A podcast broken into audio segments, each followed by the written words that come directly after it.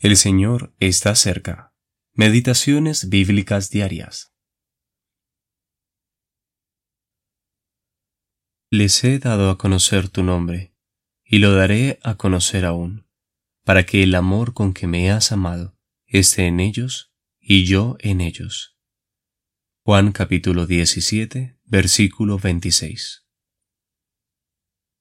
Cristo orando al Padre. Décima parte.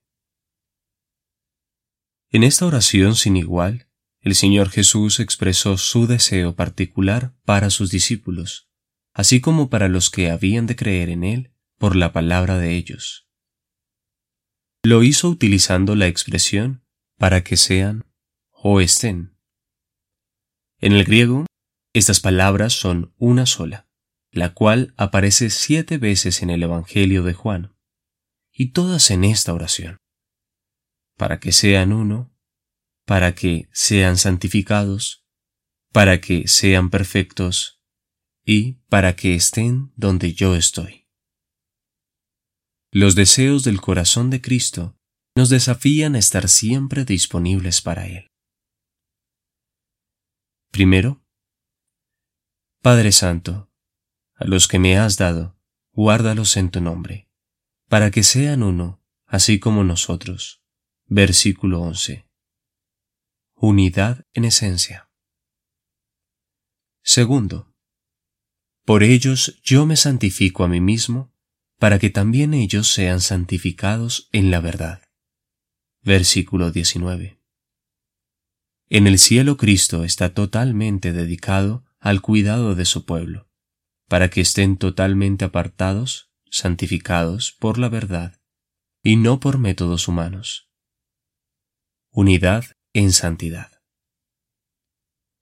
Tercero, Cristo prosigue orando por sus discípulos y también por nosotros en la actualidad, para que todos sean uno como tú, oh Padre, en mí y yo en ti. Versículo 21. Reflejo de la unidad. Cuarto, para que también ellos sean uno en nosotros para que el mundo crea que tú me enviaste. Versículo 21. Unidad en testimonio. Quinto. La gloria que me diste yo les he dado, para que sean uno así como nosotros somos uno. Versículo 22. Manifestación de la unidad.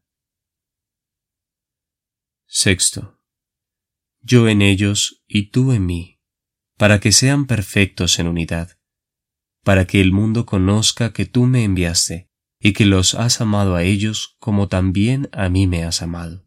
Versículo 23. Unidad en perfección. Séptimo.